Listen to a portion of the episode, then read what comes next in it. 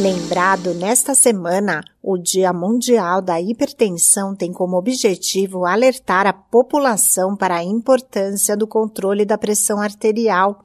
Quando elevada, ela é principal fator de risco para doenças cardiovasculares. A estimativa é que 35% dos brasileiros sofrem de hipertensão, sendo que a maioria não apresenta sintomas e só descobre ao aferir a pressão. As causas mais comuns são o sedentarismo e a dieta rica em sal, que no Brasil é de 12 gramas por dia em média.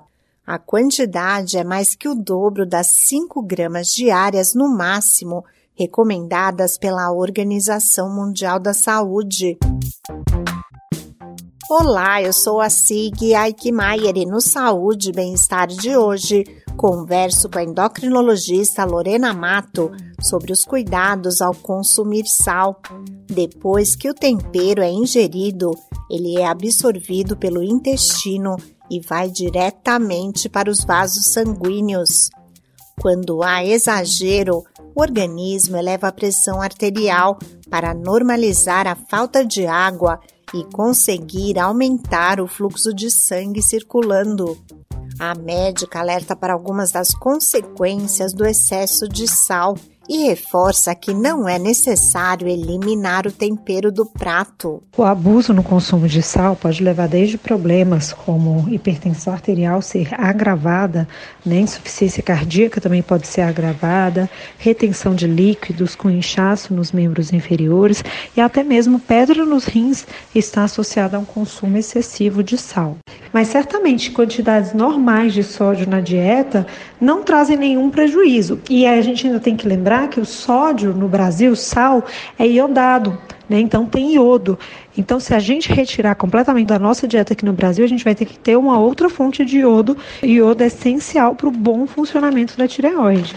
A recomendação da endocrinologista Lorena Mato é tentar substituir o sal por outros temperos, além de educar o paladar.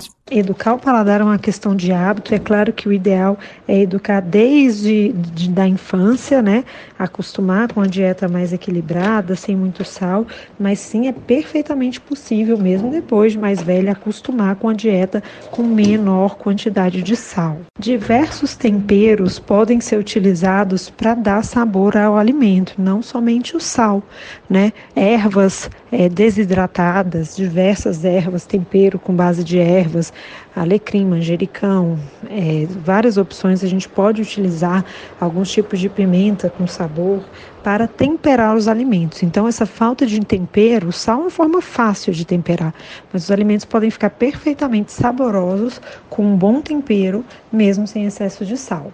Outras medidas que contribuem para a prevenção da hipertensão são fazer exercícios, não fazer uso do tabaco, beber com moderação e manter o nível de vitamina D equilibrado.